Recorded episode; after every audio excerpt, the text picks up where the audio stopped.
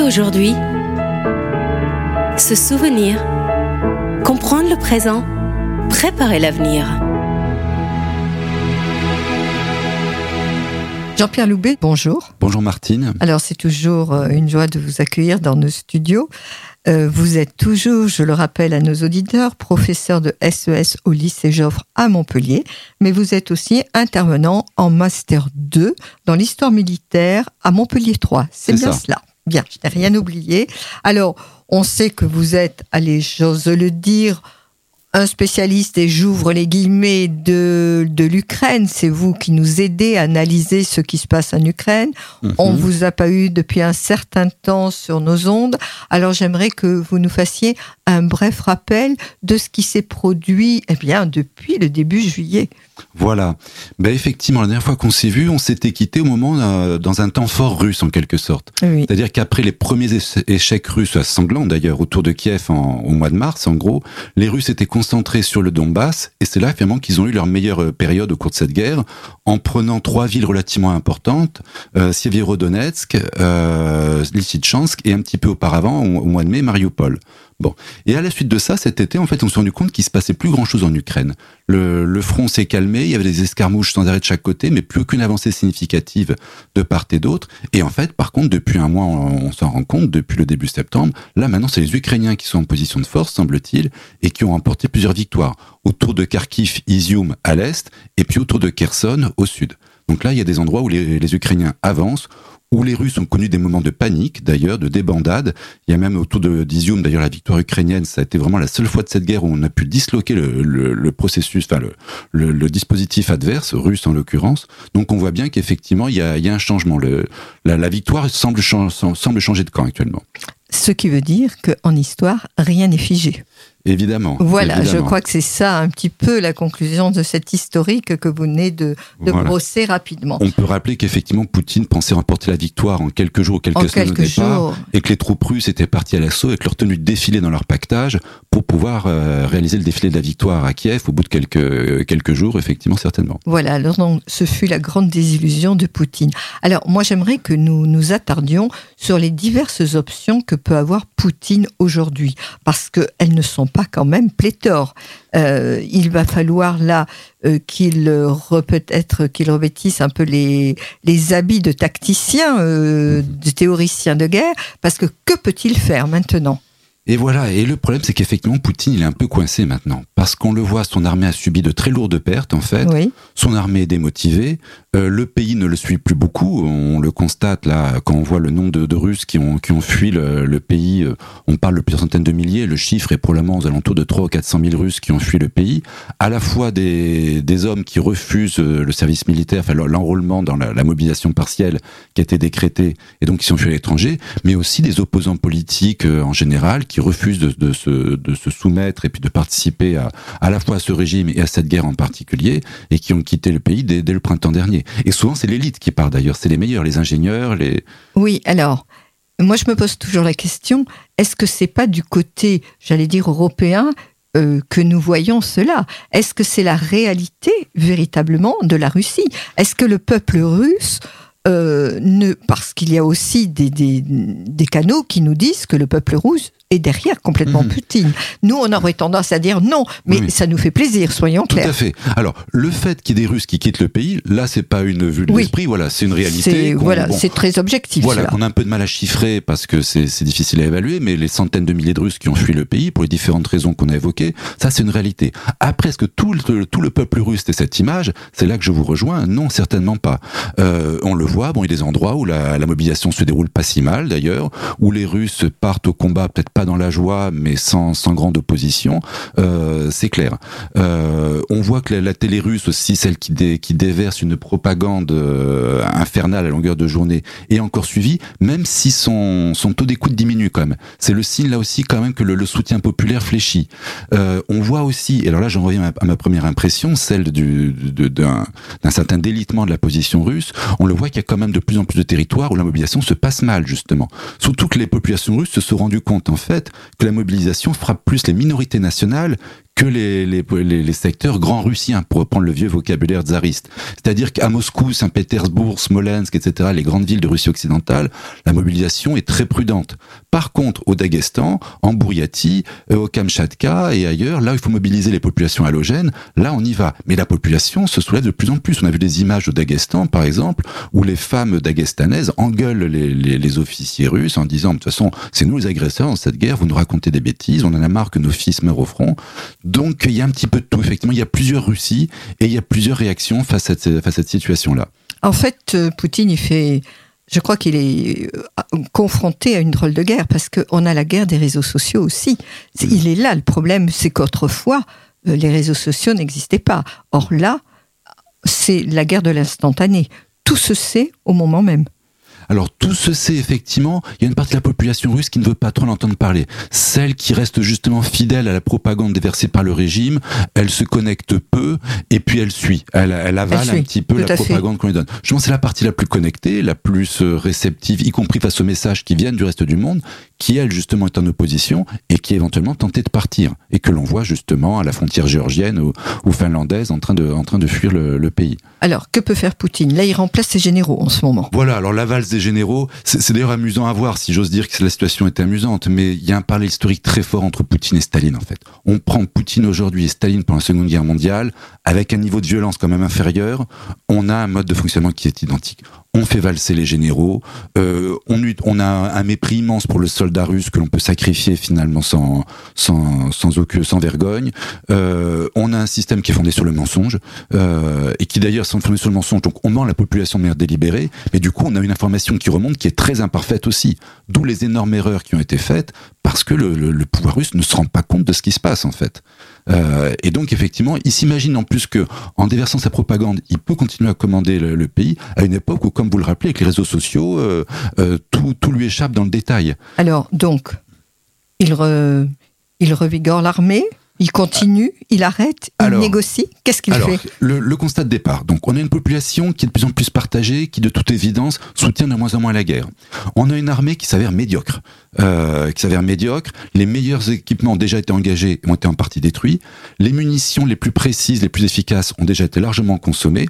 On fait monter en ligne des matériels de plus en plus périmés. Donc, l'armée est de moins en moins bonne.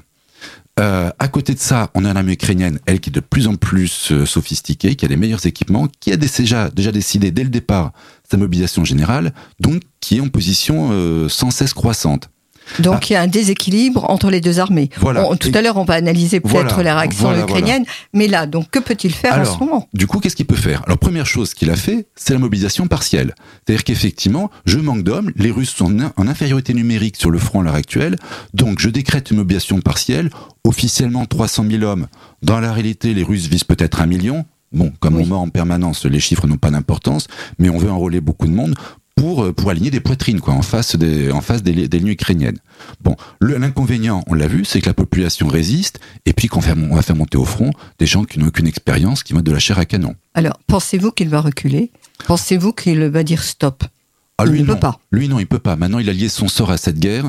Pour lui, maintenant, la victoire, c'est une condition, une question de survie, finalement. Bon, euh. la victoire. Alors, est-ce qu'on pourra parler de victoire? On, l'analysera, mais tout au moins se sortir de cette euh, situation. Ben, disons, il faut voir les autres options qui sont euh, qu'il peut qu'il peut utiliser.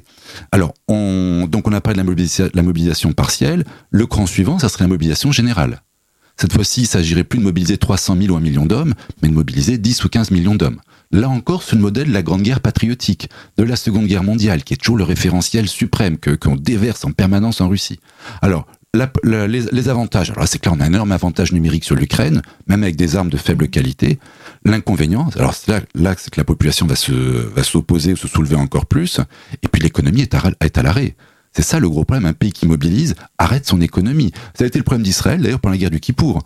Pendant la guerre du Kippour, Israël a été surpris par l'offensive arabe, déjà parce qu'ils l'ont pas vu venir, et puis parce que les indices dont les, dont les Israéliens disposaient euh, amenaient les dirigeants israéliens à refuser la mobilisation à cause du coût économique.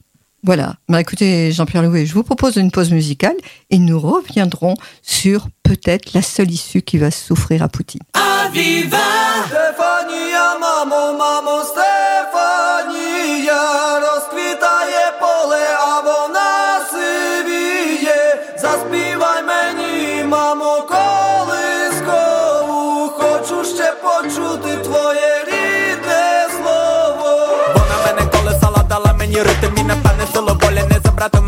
la banana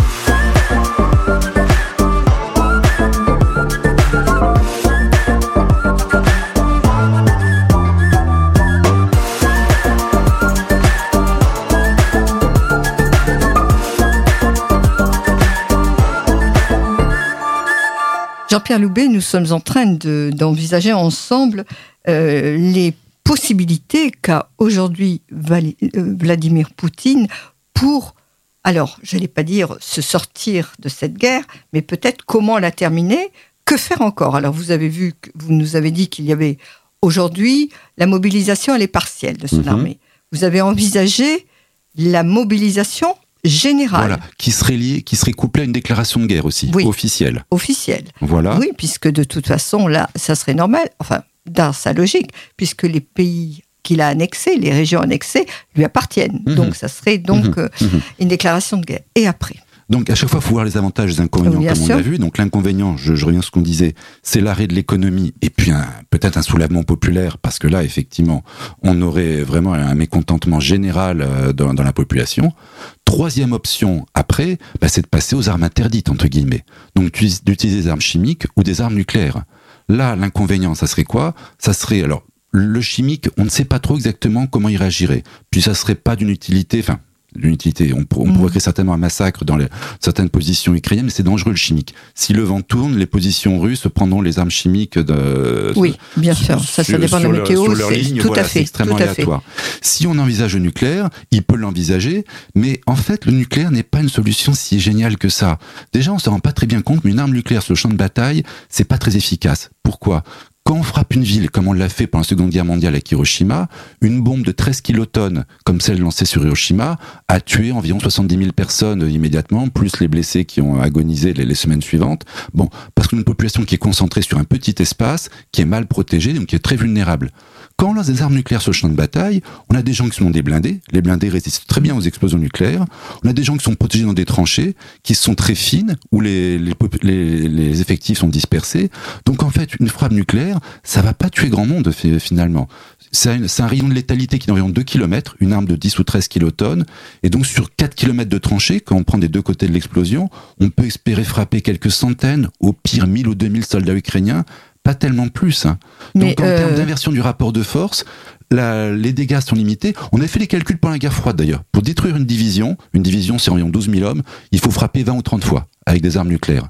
Donc on imagine l'ampleur de, la, des frappes qu'il faut réaliser pour avoir un effet militaire significatif. Oui, alors moi je vois plutôt dans la symbolique, si vous voulez, parce que euh, le fait qu'il euh, l'envoie à l'arme nucléaire, mhm. c'est pour montrer quand même la puissance. Et mhm. ça, je crois qu'il est quand même en recherche de cette reconnaissance. En ce moment, c'est un homme un peu blessé, mhm. un homme acculé, dont il, il parle beaucoup quand même de brandir. Il a brandi cette arme nucléaire. Ah bah sans arrêt. Euh, toutes les trois semaines, enfin même toutes les semaines voilà, depuis six Le président américain Biden, il y croit, enfin il y croit sans y croire. Il dit que ça fait partie, on est attentif à cela. Pensez-vous vous que dans son discours, euh, vous qui lisez les journaux, la mhm, presse, mhm, etc., mhm. euh, pensez-vous que c'est un coup de bluff? Pensez-vous que il y pense quand même? Ah tout le monde y pense, tout le monde y pense, c'est clair, et tout le monde est très attentif. Mais ce sur quoi j'insiste, c'est que militairement, ça présente peu d'intérêt pour avoir un intérêt sur le champ de bataille, il faut frapper, comme je viens de le dire, à très grande échelle, donc utiliser des dizaines d'armes nucléaires, ce qui serait complètement fou. Et alors les inconvénients, c'est quoi? C'est que aussitôt, tout le monde a prévenu Poutine que personne ne voulait entendre parler d'armes nucléaires. Les Occidentaux, on se doute bien, mais y compris les meilleurs alliés de la Russie. La Chine et l'Inde ont clairement fait comprendre à la Russie que l'usage d'armes nucléaires est inacceptable. Surtout pour les Chinois. Pourquoi les Chinois sont contre? Parce que les Chinois savent que si les Russes utilisent armes nucléaires contre l'Ukraine, l'Ukraine on ne sait pas quand, mais très vite voudra se doter d'armes nucléaires pour se protéger pour la prochaine fois, et qu'à ce moment-là, les autres États, les, les, puissances moyennes comme ça menacées par des grands États, voudront le faire aussi. Qui, en l'occurrence, en premier Taïwan. Et la Chine ne veut surtout pas d'un Taïwan nucléaire parce qu'un Taïwan nucléaire est inattaquable. Donc tout le monde est d'accord pour dire que le nucléaire c'est niette, et si Poutine le fait malgré tout, alors là c'est l'isolement total c'est l'isolement total. Les Chinois ne achèteront plus de pétrole, plus de gaz, sanctions économiques de leur part aussi. Les Indiens, c'est pareil, c'est l'isolement total. Là, le régime, je lui donne que quelques semaines avant de s'effondrer. Il y a quand même le chef, enfin le président tchétchène, qui pousse quand même un petit peu. Alors, lui, il est en son rôle de fou du roi un petit peu. Il est en son rôle de fou du roi. Bon, les Tchétchènes, de toute façon, on sait qu'ils font le sale boulot euh, en Ukraine. Donc, s'il y a quelqu'un qui doit prononcer des propos un peu, un peu délirants, on sait que ça sera Kadyrov qui les, qui les tiendra. Qui les, tiendra. Bon. Alors, moi, il y a une autre question. Est-ce que est-ce que vous pensez que la diplomatie, parce qu'on parle toujours de la diplomatie secrète et mhm. puis la diplomatie avérée, celle que l'on voit, qui est mhm. ouverte, mhm. etc., où on gesticule beaucoup pour pas grand-chose, est-ce que pensez-vous que la diplomatie secrète est déjà en marche. Oh, elle n'a jamais cessé en fait. Elle n'a jamais cessé. Il y a toujours eu des canaux déjà, y compris d'ailleurs pour mettre en garde les Russes, par exemple contre le nucléaire, euh, en permanence justement. Il y, a, il y a Biden qui fait des déclarations en disant don't, don't, don't, comme il l'a dit lors d'une, conférence de presse il y a pas longtemps. Bon, donc il y a la diplomatie ouverte effectivement, et en secret, en permanence, les Occidentaux et les Russes négocient, justement se mettent en garde, se préviennent. Donc ça n'a jamais cessé. Pour autant, ça ne mettra pas fin à la guerre. Les deux côtés, ont vu une paix de victoire tant qu'il n'y aura pas une victoire d'un des deux camps qui sera acceptée par l'autre, la paix n'interviendra pas. À moins d'envisager, au bout de 5 ou 10 ans, une, une guerre qui a été tellement euh, d'usure que les deux combattants, enfin les deux camps seraient épuisés et accepteraient un, un compromis boiteux, ça semble peu probable malgré tout. Surtout même d'ailleurs, c'est un peu comme la Première Guerre mondiale finalement. On se disait par exemple en 17, après les mutineries par exemple, est-ce que les deux camps n'accepteraient pas une paix de compromis? Justement non à cause des morts tout ça pour ça, c'est pas possible. On a eu un million, deux millions de morts quand on pense aux, aux Français, aux Allemands. Tout ça pour arriver à une paix avec un statu quo antebellum, comme on dit, donc on revient aux frontières d'avant-guerre. Non, il faut que l'un des deux camps gagne. Et ça sera la même chose ici. Donc je pense que la solution sera une paix de victoire, le tout de savoir qui gagnera, et alors dans quelle mesure l'ampleur de la victoire sera acceptable pour l'autre. Oui, parce que ça, ce qu'on a vu, hein, regardez en quelques mois, depuis que nous ne sommes pas vus, combien les, revers de situation sont là, et c'est mm. toujours très difficile de dire quel est le camp qui va gagner. Mm. Alors, euh, je reviens sur cette diplomatie secrète. Mm. Qui négocie dans ces diplomaties secrètes? Oh ben, ce sont les, les, départements des affaires étrangères, alors déjà qui ou de, la défense d'ailleurs, oui. euh, pas oublier. Tiens, une anecdote qui n'a rien à voir avec l'Ukraine, mais par exemple à la fin du mandat de Trump, euh, quand Trump, alors lui, il partait aussi un peu en, en, vrille complètement à ne pas reconnaître sa défaite. Il avait laissé entendre qu'il était prêt à des mesures militaires lui aussi pour euh, ben, pour effrayer le monde et faire prendre conscience que c'est encore lui qui commandait. Régulièrement, le chef d'état-major américain prévenait son homologue chinois pour leur dire on ne va pas vous attaquer, même si Trump raconte n'importe quoi en disant qu'il est prêt à attaquer la Chine, à utiliser des armes nucléaires lui aussi. Non. Et donc régulièrement, les militaires discutaient entre eux pour se prévenir. Non, non, on se calme, vous affolez pas. Nous, on contrôle et on ne laissera pas faire ça. Il se passe la même chose aujourd'hui. D'autant plus qu'on est à peu près certain que dans l'état-major russe ou dans le gouvernement russe, il y a des taupes américaines en fait. Les Américains sont tellement bien renseignés sur ce qui se passe depuis le début, même avant la guerre, que de toute évidence, ils ont des agents introduits dans les hautes sphères russes. Donc là aussi, la diplomatie secrète passe aussi par les, fuites involontaires, ou plus ou moins volontaires, mais là, il y en a des involontaires, et qui font qu'on sait assez bien ce qui se passe quand même globalement, et que, bon, on peut encore gérer pour le moment le risque nucléaire, par exemple. Voilà, bah écoutez Jean-Pierre je crois que c'était un éclairage euh, vraiment très précis, et concret à la fois euh, sur euh, eh bien les possibilités qu'a Poutine encore aujourd'hui de voir comment. Alors on va voir quelle option l'avenir va nous dire quelle option il aura choisi, mais c'est vrai que dans tous les cas, on le sent quand même un homme un peu encerclé de toutes parts. Hein. Tout à fait, tout à fait. Il n'a plus que des mauvaises solutions. Il n'a que des mauvaises solutions. On ne peut pas dire qu'il y a et il n'y a à ce jour aucune possibilité que les deux camps s'en sortent euh, un peu la tête haute. Il y a un des deux camps qui devrait mettre genou en terre. Voilà. Donc ça, on a bien compris, et c'est l'avenir qui va nous le dire. Alors, merci beaucoup, Jean-Pierre Loubet. On vous retrouve parce que maintenant, il va falloir analyser aussi peut-être euh, le camp ukrainien, les possibilités qui lui restent face à ce conflit qui mhm. prend de l'ampleur chaque jour. Mhm. Merci beaucoup, Jean-Pierre Loubet. Merci, Martine. Hier et aujourd'hui, se souvenir, comprendre le présent, préparer l'avenir.